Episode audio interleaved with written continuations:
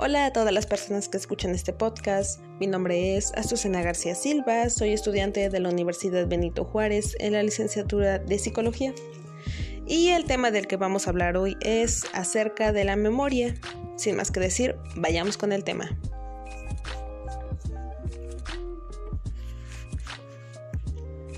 Y bueno, para dar inicio con este tema, Tal vez muchos de nosotros nos hemos preguntado cómo es que podemos llegar a retener tanta información a lo largo de un día. Y bueno, dentro de este podcast daremos respuesta a esas preguntas que nos han intrigado durante algún tiempo. Para poder dar, inicio, empecemos con la pregunta de qué es la memoria. Y bueno, la memoria es algo complejo más que un simple proceso mental se puede decir que se encarga de la codificación, el almacenamiento y la recuperación de la información. Diciendo esto con otras palabras, la memoria nos permite recordar acontecimientos, ideas, relaciones, entre otros conceptos. De igual forma, las sensaciones. Y en definitiva, los estímulos que en algún momento se experimentaron. La memoria es uno de los principales claves para el aprendizaje, la capacidad de aprender y de recordar lo aprendido nos hace, entre otras cosas, tener mayor adaptación social. Ahora, si queremos hablar a un nivel anatómico, esto se puede relacionar con el hipocampo, pero no solo con este, sino que con él vienen muchas más relaciones de las áreas cerebrales, y esto implica todo un proceso complejo.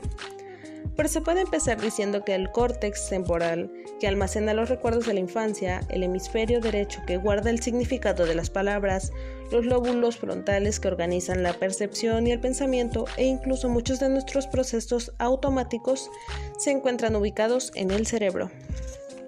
Ahora, dentro de todo esto tenemos que la memoria lleva un largo proceso por el cual daremos, como anteriormente se dijo, una respuesta.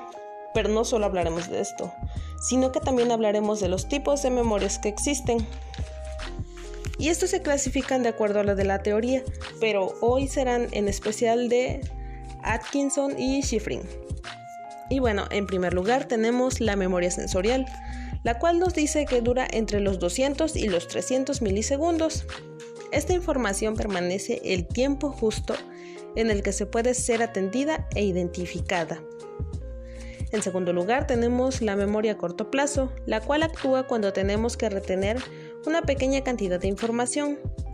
Esta se encontrará durante un corto periodo de tiempo. Ahora debemos destacar que la memoria operativa actúa en los momentos que implican muchas tareas, en la que se requiere almacenar durante un breve tiempo. Esto para realizar el proceso concurrente. Esta memoria se divide en cuatro factores, los cuales son el bucle fonológico, la agenda visoespecial, el almacén episódico y el sistema ejecutivo. Y bueno, en primer lugar tenemos el bucle fonológico, el cual se especializa en la información verbal. Permite el proceso de habla interna y hace que podamos guardar información en la memoria a corto plazo. Un ejemplo que tenemos de esto es el memorizar alguna dirección de alguna casa, de alguna calle, etc. En segundo lugar tenemos la agenda visoespecial, la cual tiene un sistema de similitud al bucle fonológico, pero esta mantiene información activa de tipo imagen. Un ejemplo de esta es el aprender un recorrido. Esto puede ser de la casa a la escuela, del parque, bueno, alguna situación común. En tercer lugar tenemos el almacén episódico, en esta se integra información que procede de otras fuentes, se nutre de información verbal, eh, visual, espacial y temporal.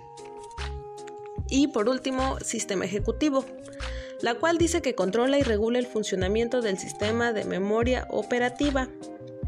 Y bueno, seguimos con los siguientes tipos de memorias, la cual sería la memoria a largo, a largo plazo la cual nos dice que permite almacenar información durante un largo periodo de tiempo y de igual forma se divide en distintos tipos. Las cuales son la memoria implícita o procedimental, la memoria explícita o declarativa, la memoria episódica y la memoria semántica.